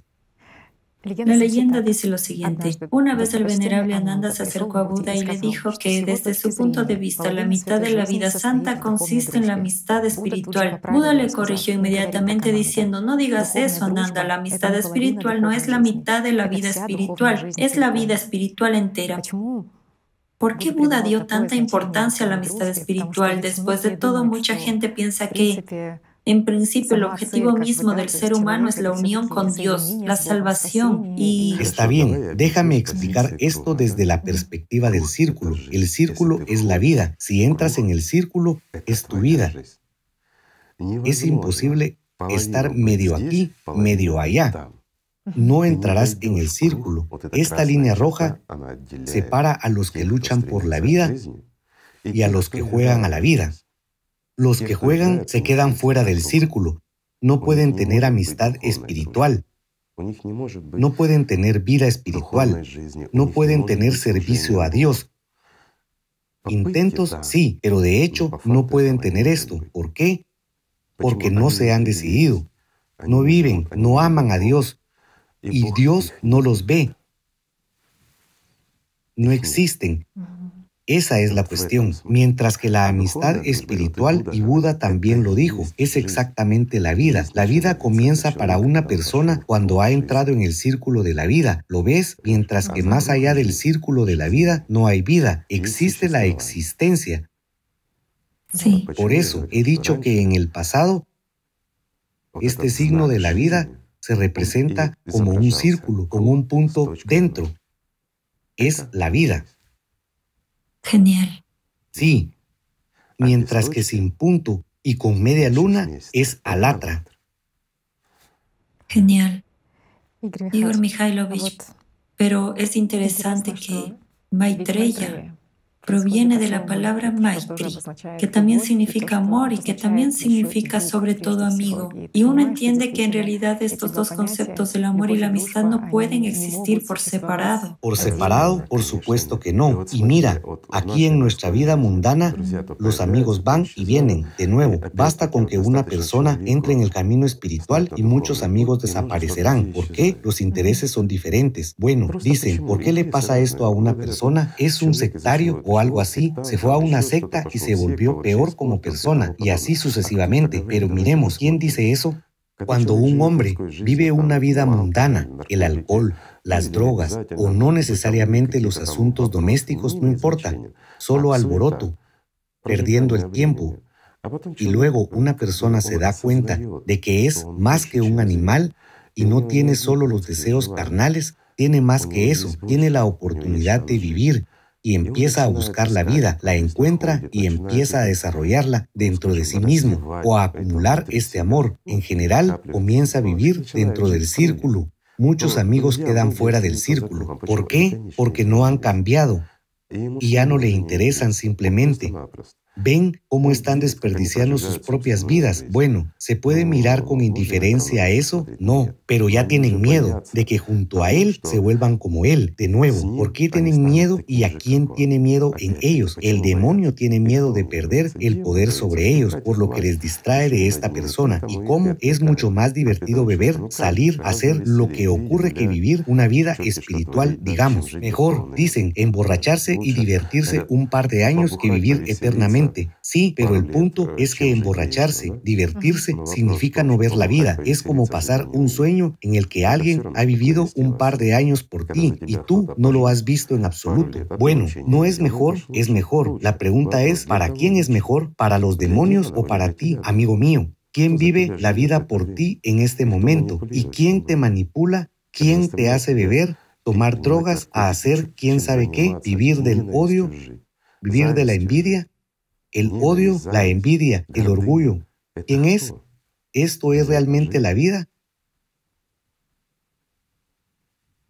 Aquí están las respuestas. Sí, las personas cuando sienten el amor, cuando producen este amor, lo generan y cuando entran en este círculo, es allí cuando surge la verdadera amistad espiritual. Y antes de eso, ciertamente... Bueno, naturalmente, por supuesto. Y antes de eso suele ser un juego. La persona se queda sola. Los demonios internos comienzan a desgarrarla, decepcionándola al máximo, diciendo que la vida es una pesadilla, que no puedes hacer nada, no eres nadie ni nada, no eres digno de esto, nunca tendrás esto y no tienes nada en lo espiritual, o por el contrario, exaltarla. Mira, ya estás tan lleno de energía que hasta, perdón, se puede cargar de ti las baterías. Sí, bueno, cuentos de hadas, de uno u otro tipo, mientras que en realidad la persona no ha visto la vida, vive en una ilusión del demonio, mientras que, ¿qué es la vida? Es exactamente cuando toda la ilusión se desvanece, cuando uno realmente obtiene la libertad y ve todo con ojos sobrios tal como es. ¿No es así? Así es. Y la amistad, la verdadera amistad espiritual, es exactamente cuando te encuentras con la misma persona con el corazón abierto, con los ojos claros y sin ningún pensamiento estúpido. Tú no necesitas nada de él y él no necesita nada de ti, pero tenéis un objetivo, el servicio al mundo espiritual. De nuevo, ¿cuál es el objetivo? Despertar al que está durmiendo. ¿Por qué? Porque es más agradable cuando hay dos y mejor cuando hay tres y es más aún interesante cuando hay cinco, ¿no es así? Y si somos diez, construiremos una casa más rápido. ¿Es eso cierto? Y si somos miles de millones, entonces construiremos aquí incluso un mundo digno de ser mirado por Dios mismo. ¿No es así? Una simple pregunta. Y esa es la cuestión.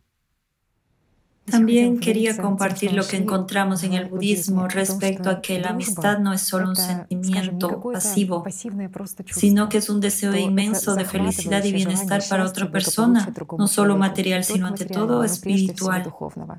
De nuevo, no para uno mismo, sino para otra persona. ¿Quién de nosotros desea sinceramente la felicidad, el amor y el bienestar en otra persona? Es decir, ¿lo desea realmente con fervor? A otra persona, no a uno mismo. Solo un verdadero amigo, ¿no es así? Dios conceda que así sea. Y esto, de nuevo, es exactamente así entre los que están dentro del círculo, dentro del círculo de los servidores de Dios, por así decirlo, dentro del círculo de la vida. La gente está imbuida en la felicidad de regalar. Ciertamente. ¿Y por qué? Y multiplicarla en otra persona. Y multiplicarla en otra persona. ¿Y por qué? Porque una persona lo siente, porque es libre y sabe lo que es más valioso y lo más importante. Esto es exactamente el amor y la vida que una persona obtiene a través de este amor. Y cuanto más lo comparte, más se le devuelve. No es así, así son las cosas. Es ese infinito que solo se incrementa cuando lo regalas. Por cierto, Shaitán, perdón, replantea todo de manera exactamente opuesta. Por ejemplo, mucha gente escuchó que en la magia hay varios rituales de ese tipo. Cuando tomas una moneda, por ejemplo, o un billete de banco y lo pones en tu cartera, entonces no importa cuánto saques, tienes más y más dentro ahí. Estas son cosas directamente opuestas que los demonios copian. En el aspecto material, sí.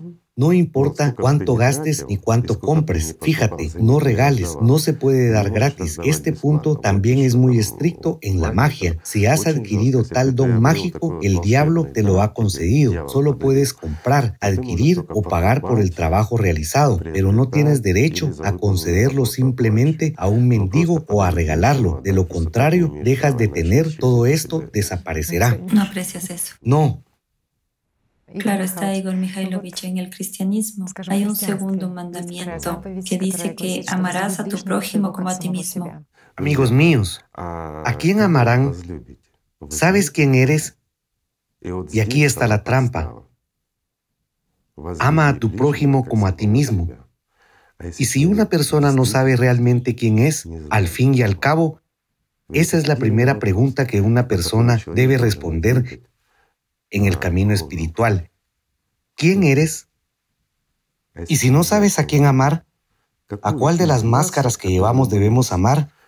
¿Y quién soy yo después de todo durante el día si una persona normal y sana realmente quiere hacer un experimento que sea un ateo, un ateo ferviente, mientras que casi toda nuestra gente es atea?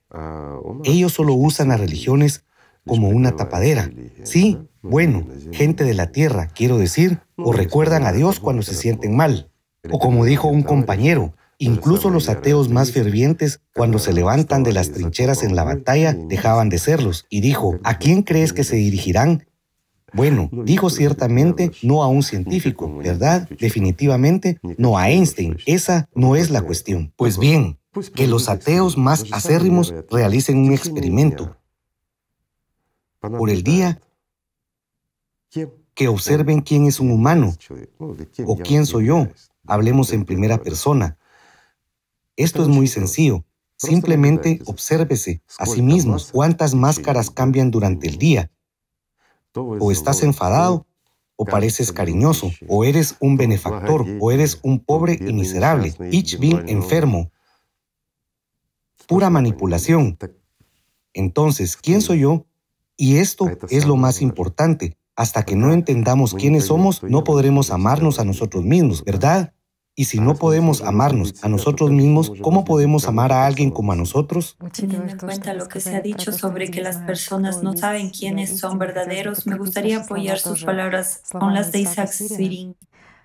El que es capaz de verse a sí mismo es mejor que el que ha logrado ver a los ángeles. Por supuesto. Dígame, ¿de qué sirve ver a un ángel?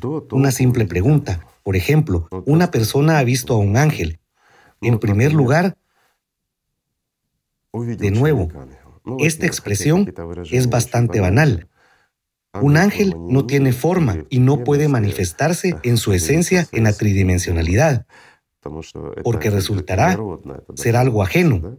Aquí una persona puede ver a un ángel como en la carne. Por ejemplo, si tomamos la religión del cristianismo, incluso el Hijo de Dios vino en la carne, y así sucesivamente. Al hablar con Gibrail, el profeta Mohammed lo escuchó y lo sintió, pero no había ninguna imagen de él. Sintió que él estaba ahí. ¿Por qué? Porque él era el más grande entre la gente, hasta tal punto que Alá mismo le envió a Gibrail para que le diera el Corán, la enseñanza, y Mohammed podía percibirlo, pero no lo veía con sus ojos terrenales, ¿verdad? Incluso tomemos, vale, lo que sea, una persona ha visto a un ángel. ¿Qué le dará eso? Una simple pregunta. Responderé lo que le dará. En primer lugar, al ver a un ángel, después de un shock, por supuesto, una persona empezará a pensar, ¿qué puedo pedirle?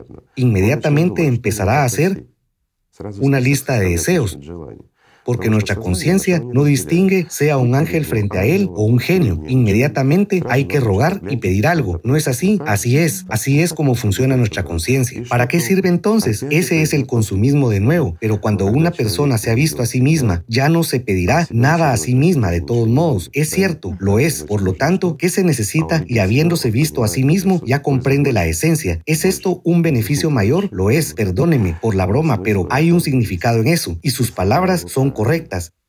¿De qué sirve que un hombre vea a un ángel y no se ve a sí mismo? Pero cuando se ve a sí mismo tiene la oportunidad de volverse vivo. Genial. Un ejemplo, Abu Hamza, Anna Bismalik, que Alá esté complacido con él, dijo que el profeta, la paz y las bendiciones de Alá sean con él. Ninguno de vosotros creerá verdaderamente hasta que ame para su hermano lo que ama para sí mismo. Y esto es, en efecto, una confirmación de lo que así fue en muchas religiones. Hubo en todas partes. Esta es la verdad. La verdad es una. Religiones hay muchas. ¿Por qué hay tantas religiones? Porque hay demasiada gente que quiere explotar la verdad. ¿No es cierto? Sí, lo que ha dicho me hace pensar, porque de hecho, si miras durante el día, la mayoría de la gente, la mayoría de nosotros, nos hacemos más daño a nosotros mismos que cualquier otra persona. Es decir, desean este mal a sí mismos y se perjudican a sí mismos. Pero somos nosotros los que lo hacemos. De nuevo, al escuchar a los demonios que susurran en nuestras cabezas, al ser tentados, pisoteamos lo sagrado, nos oponemos a lo sagrado. ¿De qué lado estamos la mayor parte del tiempo durante el día? Eso es lo que nos deja fuera del círculo. Sin embargo, cuando finalmente tomamos una decisión y nos abrimos, digamos, para que entre el Espíritu Santo, entonces se nos abre la puerta del círculo. Genial. El círculo de los vivos. Igor Mikhailovich, respecto a las palabras de que hay que amar al prójimo, porque a veces el amor al prójimo es como un cierto cumplimiento indiscriminado de los deseos de todos. ¿Cuál es la diferencia? Lo diré de forma sencilla. ¿Qué significa el amor por tu prójimo? Cuanto más cerca esté de ti, más grande debe ser tu amor. ¿No es así? Sí. Pero de nuevo, miremos la geometría, miremos nuestro círculo y el punto de la vida. Cuanto más cerca estemos el uno del otro, más grande será nuestro amor. ¿Por qué? Porque nos volvemos más espirituales, nos volvemos más libres, tenemos más fuerza de amor. Y naturalmente, al estar cerca uno del otro, resonamos en la misma frecuencia, en la misma tonalidad. Eso es compartir el amor. Por supuesto, esto es cierto. Igor esta es la pregunta que hace la gente. ¿Tengo que entrar en explicaciones cuando veo que mi amigo se equivoca o tropieza? De nuevo, depende de cuándo y cómo. Si se trata de algunos aspectos de la vida y puede hacerse daño a sí mismo o a alguien, entonces por supuesto es mejor intervenir. ¿Por qué dejar que lo malo ocurra? Pero si es su elección, por ejemplo, y no quiere escucharte, entonces, de nuevo, está en su derecho. Una persona tiene derecho a elegir si quiere vivir o morir. ¿No es así? Si se trata de aspectos espirituales, ¿cómo puedes imponerle lo que rechaza? Estarás hablando no con la persona, sino con el diablo. Sí, este último domina su cerebro. ¿Es posible hacerle cambiar de opinión a quién? ¿Al diablo? No hay manera.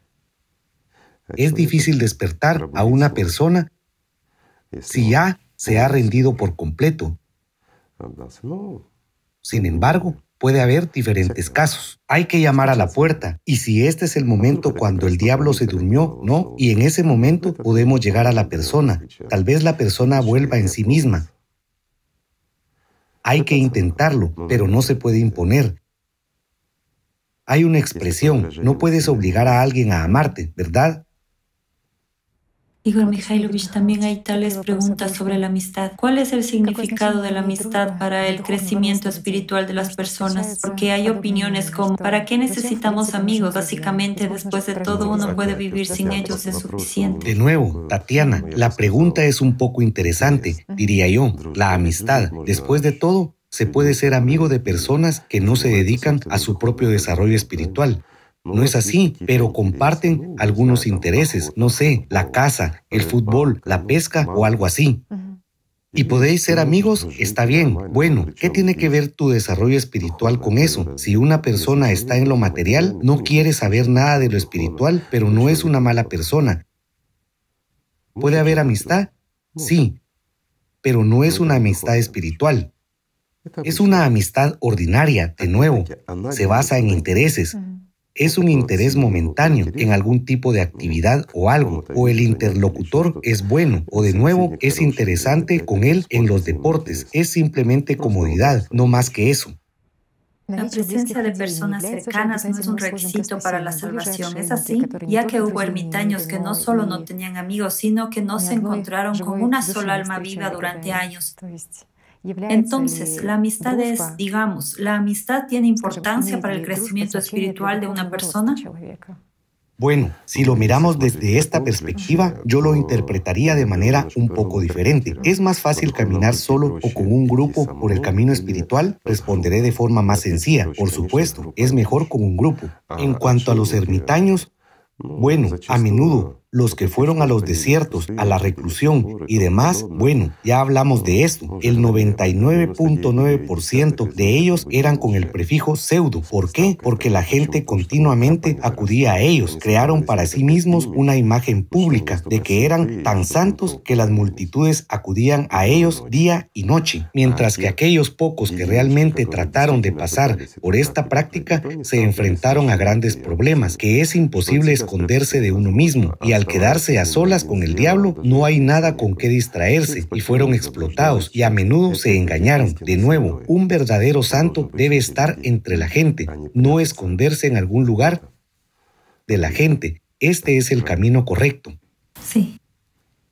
Por lo tanto, es más fácil y más seguro ir con amigos por el camino espiritual y se puede hacer más cosas, mientras que este es el camino de un egoísta. Imagínate, ¿qué cosas útiles puede hacer una persona en el camino espiritual para las personas o para el mundo espiritual si está rodeado solo de ardillas y liebres? Bueno, en realidad, alimentar ardillas, pintar liebres, ¿o qué? ¿Es un servicio al mundo espiritual? Bueno, eso no lo entiendo. Otros lo saben mejor. Y la amistad en el correcto. Mientras que la amistad en su significado espiritual correcto, digamos, es precisamente la necesidad de dar, es decir, la habilidad. Esto es el servicio, mientras que el servicio, de nuevo, es la difusión del conocimiento, es el despertar de los que están dormidos, es el crecimiento o la expansión del círculo. Bueno, como ya hemos tocado el tema del círculo hoy, hablaremos con respecto a esta expresión. Da una visión más amplia. Esto significa que cuantas más personas entren en este círculo, más personas vivas habrá, más amor de Dios habrá en este mundo. Ese es el punto, porque cada uno de nosotros es un recipiente del amor de Dios. Veamos esto desde la perspectiva de los bancos y ciertos fondos. En este caso, los fondos son el amor de Dios. Por lo tanto, cuanto más bancos haya y más fondos se acumule, más amplias serán las oportunidades. Espero que esto esté claro. Es malo que nuestras oportunidades se amplíen, que podamos hacer mucho más de ahí viene que el círculo del amor de Dios es el círculo de la fuerza. Ese es precisamente el círculo de la fuerza, por supuesto. Sí, y resulta que básicamente tú mismo entiendes que por el contrario, cuando, por ejemplo, mucha gente dice que no tiene la capacidad, digamos, de hacer amigos, pero eso es un autoengaño, ¿no es así? Es decir, es algo que se puede desarrollar. No, esto es un autoengaño. ¿Quién dice en él que no tiene capacidad para la amistad? ¿Qué significa la capacidad para la amistad? Es de nuevo el engaño, la manipulación y similares. Si nos fijamos, ¿qué tiene esta persona en su cabeza tiene miedo de la gente, es poco sociable, no quiere ser manipulado y secretamente anhela manipular a todo el mundo. ¿Por qué? Porque trata a la gente como un dictador. Mucha gente huye de él, etc. Es decir, una situación de vida así. ¿Es realmente un humano o es un demonio? Estas son las máscaras que lleva. Esto es lo que se le impuso. Mientras que, ¿qué es la amistad espiritual? Es cuando se quitan estas máscaras, cuando uno es el verdadero, honesto y puro como un cristal. Bueno, tan puro como un cristal, ¿verdad? Sí. Así que, ¿por qué tener miedo? ¿Y cómo, cómo no tener amigos? ¿Acaso no eres amigo de ti mismo? Lo eres. Entonces, ¿qué diferencia hay cuando todo es uno? ¿Cómo puedes no ser amigo de ti mismo? En otras palabras, es un arte que también hay que aprender y desarrollar. Claro, por supuesto, nada sucederá sin esfuerzo. ¿Por qué? Porque una persona no solo tiene que hacer una elección, si quiero vivir espiritualmente, luego cae en el sofá y sigue jugando a un juego de ordenador o viendo una serie de televisión comiendo pipas. Y ya está, ¿no? Y esperas a que llegue el momento. Bueno, he dicho que quiero esto, eso es todo. No, eso no es todo, amigos míos. Y ve por ello las 24 horas del día. Entonces es lo correcto. Efectivamente, en esta aspiración de ser amigo, la capacidad de serlo en términos espirituales, se produce el crecimiento de la persona porque supera su egoísmo. No, el término capacidad de ser amigos es una manipulación, mientras que aquí significa ser abierto, honesto, auténtico. Eso es cuando la amistad se vuelve honesta, abierta y verdadera, ya ves, y no manipuladora, como en el mundo habitual fuera del círculo de la vida. Y entonces el crecimiento espiritual de una persona tiene lugar porque ciertamente supera su egoísmo Por supuesto. y sus resentimientos y quejas. Cuando ve claramente y comprende lo que es el egoísmo, que es como los objetos en una mesa o como las bombillas. Una se enciende, la otra, bueno, si se encendió, la apagas, ya no la necesitas. Todo es muy sencillo. Igor Mikhailovich en el Islam se narró de Anasim Ali que Alá esté complacido con él, que un hombre estaba con el profeta, la paz y las bendiciones de Alá sean con él. Cuando pasó otro hombre y dijo, oh mensajero de Alá, amo a este hombre. El profeta, la paz y las bendiciones de Alá sean con él, le dijo, ¿se lo has dicho? Él dijo, no. El profeta, la paz y las bendiciones de Alá sean con él, dijo, pues díselo. Y el hombre le alcanzó y le dijo, en verdad te amo en Alá. A lo que el hombre le respondió así, que Alá te ame por quien me has amado. Y también la segunda historia, muy brevemente, este hadith fue transmitido por Muslim Abu Huraira, narró. El profeta, la paz y las bendiciones sean con él, dijo, una vez un hombre quiso visitar a su hermano al que amaba por Alá. Y Alá envió un ángel que se interpuso en su camino y le preguntó, ¿A dónde vas? El hombre respondió, quiero visitar a mi hermano al que amo por Alá. El ángel preguntó, ¿quizás cuentas con él para que te haga algún favor? El hombre respondió, no, solo lo amo por Alá. Entonces el ángel dijo, en verdad he sido enviado por Alá a ti para informarte de que Él también te ha amado como tú has amado a tu hermano. Y aquí está la pregunta, ¿cómo entendemos lo que se quiere decir cuando decimos te amo por Alá? ¿Y por qué el profeta enfatizó el hecho de que este sentimiento, bueno, no solo sentir, sino también expresar y hablar de su amor, alcanzar al hermano y decirle que lo ama por Alá? De nuevo, una persona está diciendo lo que siente, está diciendo la verdad y se lo está diciendo abiertamente a una persona. Y esa persona cuando ve la sinceridad y la pureza, de todos modos empieza a resonar con ella y le responde de la misma manera. Así el bien se multiplica, el amor se multiplica. Todo es muy sencillo. Y le dice, te amo por Alá, es decir, te amo por el amor de Dios, te amo como a un hermano. ¿Por qué es importante apoyar los sentimientos sinceros hacia una persona incluso con palabras? ¿No es más apropiado simplemente acumularlos en el interior? No, no se deben ocultar. Ese es el punto. El punto es que estas son palabras inconvenientes. Estas son acciones inconvenientes para esos demonios que están en las cabezas de las personas y que atan sus lenguas. Y aquí el punto es recuperar la lengua de tu cuerpo de los demonios que la controlan y hacer que esta lengua diga lo que sientes desde el mundo espiritual, desde tu más íntimo, digamos, despertar y compartir este amor con los demás, para que tu lengua hable estas palabras de amor y no se cae. El diablo quiere que guarde silencio y todo lo lleva a la sombra. ¿Y qué se esconde en la sombra? ¿Hay la luz de Dios ahí? No la hay. En la sombra hay oscuridad y hechos viles. ¿No es así? Pues de eso se trata, sacar todo a la luz y mostrar a la gente tal y como es. Genial. Por supuesto, esa es la cuestión. ¿Sabes con qué más lo compararía? Ya hemos hablado de ello que cuando una persona simplemente se arrodilla con su cuerpo mientras realiza alguna oración, esto no es nada. Cuando nos inclinamos hacia el suelo realizando el namaz o una oración, solo hacemos un ejercicio físico y pensamos que estamos haciendo algo, mientras que todo el significado, la esencia y la verdad es cuando haces que un demonio se incline en un cuerpo mientras tú permaneces de pie. Pero entender esto solo pueden aquellos que han obtenido la libertad, o al menos que sienten esta comprensión. Después de todo, aún estando en esclavitud de Satanás, las personas entienden que pueden estar de pie, aun cuando Él los está derribando. Y esta libertad, la verdadera libertad espiritual, cuando una persona gana poder sobre Satanás, gana poder sobre el cuerpo. Bien, de nuevo, no hay que confundir que el poder sobre el cuerpo significa quiero que me crezca el pelo cuando sea calvo o perdón, que se me quiten las arrugas cuando sea viejo. Esto no es poder sobre el cuerpo, mientras que el poder sobre el cuerpo significa hacer que se incline ante Dios mientras tú permaneces de pie. Eso es, por supuesto. Así como decir lo que el diablo no quiere. Y el diablo nunca quiere que hablemos de la verdad, del amor de Dios y de la verdad.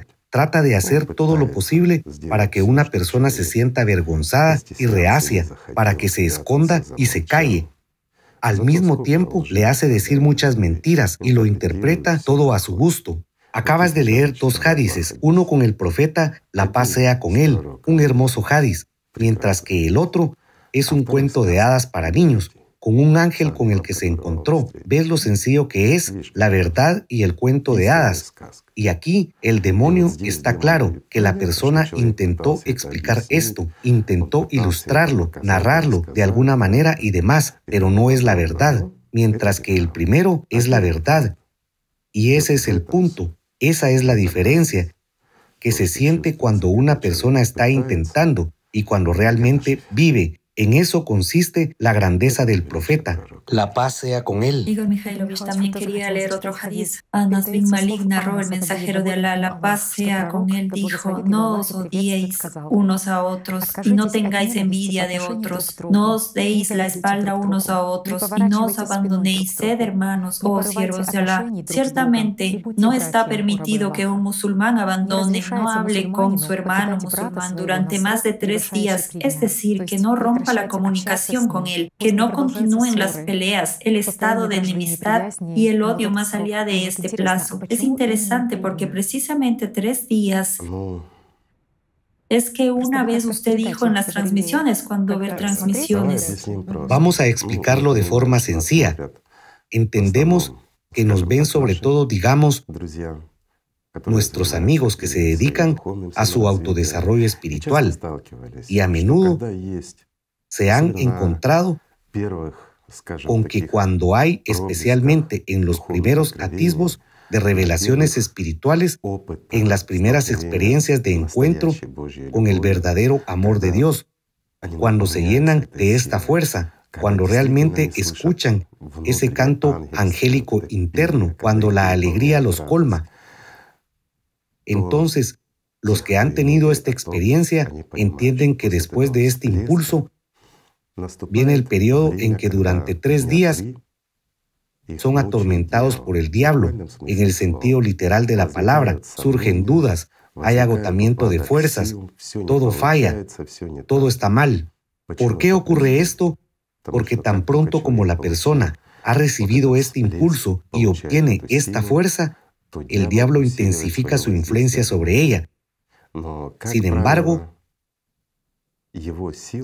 Normalmente su impacto no dura más de tres días, pero si una persona sigue manteniendo sus dudas y su discordia interna, esto ya ocurre por su elección, no por la influencia del diablo, porque para desviar a una persona del camino, el diablo la seduce exactamente durante tres días. Hay muchos patrones que están ligados a tres días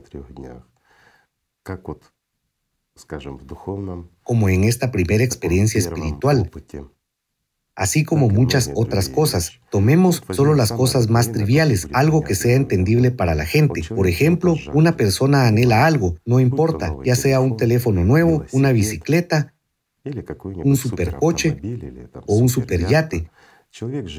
Una persona vive deseándolo. Dedica mucho tiempo a crear esa imagen, a saber cómo la va a poseer y cosas por el estilo. Entonces llega el momento en el que finalmente lo consigue. El primer día está feliz de haber realizado su sueño. Al segundo día disfruta de su propiedad, se siente orgulloso de lo que ha conseguido. Al tercer día se da cuenta de que solo es un objeto y se decepciona. Por regla general, son tres días. Tres días es un ciclo determinado. Pero el sentido del desarrollo espiritual es precisamente no aflojar ni un segundo y siendo consciente de que después de su paso espiritual puede haber un ataque, una persona debe simplemente consolidar sus posiciones alcanzadas y no dar un paso atrás. Existe la expresión un paso adelante y tres pasos atrás. Muchas personas se enfrentan a esto a menudo. Tengo un conocido que tiene miedo a volar. Les contaré esta historia. Se trata de una persona con enormes oportunidades. Entonces se le antojó un superavión moderno y pensó, oyó hablar mucho de que era casi como un Rolls Royce de la aviación. Y cuando él posee este avión, significa que él volaría libremente, como todos, no tendrá miedo y así sucesivamente. Bueno, tuvo que renunciar a algunas cosas y se compró este avión. Esto es lo que se cuenta. Literalmente, voy a citar sus palabras, que me perdone. Primer día, cuando consiguió este avión y se subió a él, se alegró porque parecía que por fin estaba libre. El segundo día volvió de nuevo, pero no voló. Subió al avión y se sentó un rato en los cómodos asientos y tuvo la sensación de haber conseguido algo en esta vida. Al tercer día, regresó de nuevo y decidió intentar volar. El piloto llegó y encendió los motores y todo, pero el hombre le ordenó que se detuviera, salió y no volvió a entrar en ese avión durante un año. Le invadió la decepción. ¿Por qué? Porque al tercer día se dio cuenta de que su miedo a volar nunca desapareció y un año más tarde lo vendió por un tercio del precio, sin llegar a despegar con él. Es la historia de toda una vida. Aquí tienen tres días. Tres días es un ciclo. Es increíble cómo el sistema exprime a la gente para que se esfuerce por conseguir un objetivo, la alegría del cual dura tres días. Crea imágenes que alimentamos. Ya hemos hablado de ello. Tres días y al tercer día todo se ha ido, tanto lo bueno como lo malo. Hay una expresión que dice, lloramos por una persona querida durante tres días y luego entendemos que se ha ido. Según uno de los hadices de la colección de Abu Daud, el Todopoderoso ha ordenado a los creyentes que necesariamente correspondan a los saludos de un ofensor que, de este modo, se compromete a olvidar los desacuerdos del pasado. Esto significa precisamente que es necesario dirigirse hacia una persona que tiene intenciones sinceras. Incluso si una persona te ha ofendido, pero luego se da cuenta de que ha hecho una estupidez y se arrepiente de lo que ha hecho, debes perdonarla sin duda en realidad, no puedes guardar rencor, porque sea cual sea la ofensa, todo es vacío. Una ofensa es una carga pesada de llevar, y si sigues pensando en ella, perderás mucho tiempo y energía, y en lugar de usarla para el amor de Dios, la usarás para un rencor terrenal. ¿Hay alguna diferencia entre construir una casa y cavar tu propia tumba? Esa es la cuestión. ¿Para qué cavar tu propia tumba? Bien, una persona te ha ofendido, pero ese es su problema. Es él el que ha actuado mal, pero sabes que ha hecho mal, entonces sigue construyendo una casa con ese entendimiento y déjalo ir. Olvídalo. No lo lleves contigo. Pero si lo llevas contigo y piensas en ello, en ese momento estás cavando tu propia tumba. No vives, estás decepcionado, estás desesperado y el mal domina en ti. ¿Puede el amor de Dios venir a ti en ese momento figurativamente hablando o estarás en contacto con el Espíritu Santo en ese momento? No estarás, estará lejos de ti porque estás ocupado cavando tu propia tumba. ¿Es el Espíritu Santo un sepulturero? No, claro que no. A esos no les ayuda. Así que no lleves lo que es difícil de llevar. Deja que se quede donde se te ha dado. Te lo han dado, pero no lo tomas. Y entonces es problema de quien te lo ha dado, no tuyo. No tomes lo que no necesitas, ¿no es así? Sí. Ya ves ¿Qué sencillo es todo? Genial. Al fin y al cabo, la ayuda solo llega a los que realmente aspiran y quieren volar. Efectivamente. A ellos se recoge. Por supuesto. En las alas del amor. Verás, el odio destruye. Una persona se fija en este odio y vive de él. ¿Se beneficiará de él? Por supuesto que no. Esa persona no vive, desperdicia su vida en el odio porque él mismo a menudo hizo cosas estúpidas por lo tanto, sí, con este sentimiento, con lo que sientes, es con lo que en principio te vas en el más allá. Por supuesto. Igor Mikhailovich en la Biblia, traducción sinodal, el Evangelio de Mateo capítulo 5 versículos 21-22. Oísteis que fue dicho a los antiguos, no matarás, y cualquiera que matare será culpable de juicio, pero yo os digo que cualquiera que se enoje contra su hermano sin razón será culpable de juicio. Y aquí es interesante la historia de Lev Nikolaevich Tolstoy. Él estudió griego, estaba confundido por estas palabras en la Biblia y quería saber cómo era realmente. ¿Qué significa sin razón? Sí. Sí, y resulta que esta palabra no está ahí que... Exactamente, alguien ya lo ha escrito. Sin embargo, una simple pregunta. Amigos, ¿quién creen que escribió estas palabras sin razón y por qué?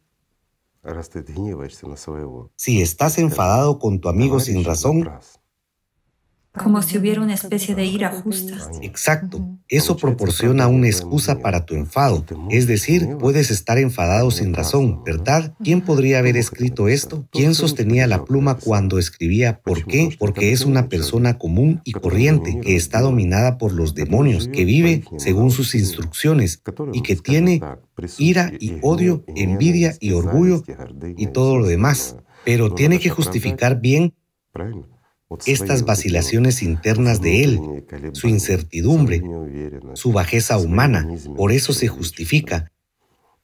Solo escribió sin razón. Entonces resulta que algún sacerdote que está al servicio de Dios puede enojarse no sin razón.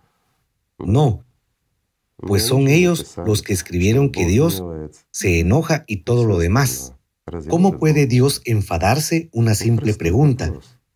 Dios puede estar enfadado. Bueno, eso es ridículo. Dios no se enfada, Dios olvida. Una pregunta sencilla para que nuestros amigos, los que ven nuestros videos, lo entiendan. En uno de nuestros videos, como recordáis, le pedí a Tatiana que recordara la manzanilla y se imaginara una mariquita en ella. ¿Te acuerdas de esto? Recuerdo el asunto. ¿Lo recuerdas? ¿Cómo está tu mariquita? No la he recordado hasta ahora. ¿Por qué? Después de todo, tú la creaste, le diste vida.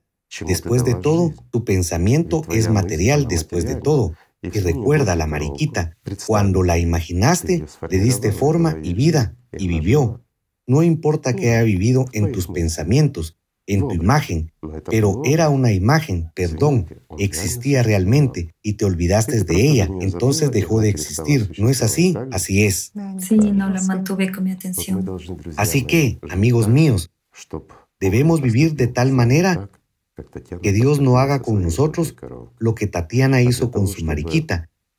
Y para que no lo haga, debemos amar al mundo espiritual, amarnos unos a otros, entonces todo estará bien y Él no nos olvidará. Si la mariquita hubiera poseído fuerza y te amara, ¿la habrías olvidado?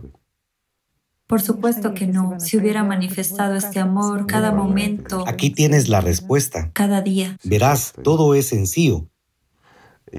Entonces, ¿puedes enfadarte con tu mariquita? Claro que no. Porque para ti es solo una imagen. Sí, una ilusión. Una ilusión. Por eso es importante que nosotros, como humanidad, no nos convirtamos en una ilusión para Dios y vale la pena pensar en ello. Igor Mikhailovich, también cuando a un anciano le dijeron que cierta persona se había caído y que había hecho algo malo, respondió, escucha, ¿por qué me cuentas esto? Cuéntame algo bueno, ¿verdad? Sí. ¿Sabes? A menudo, en el movimiento, en nuestro movimiento internacional social Alatra, tenemos muchos asuntos diferentes, muchas cosas que hacer. Hay personas que a menudo cuentan que alguien hizo algo mal, actuó mal o algo más, y a menudo Me vienen pensamientos. ¿Por qué me cuentas esto? Simplemente cuéntanos mejor cuánta gente buena hay en el movimiento y cuántas cosas buenas se están haciendo. Pero lo diré, hay muchos amigos míos que cuentan exactamente cuánto estamos haciendo de bueno, amigos míos, y es maravilloso. Si alguien tropieza, la gente tiene derecho a caer también. Sin embargo, da alegría ver cuando se levantan. Ese también es el punto. Y por eso el anciano tenía razón.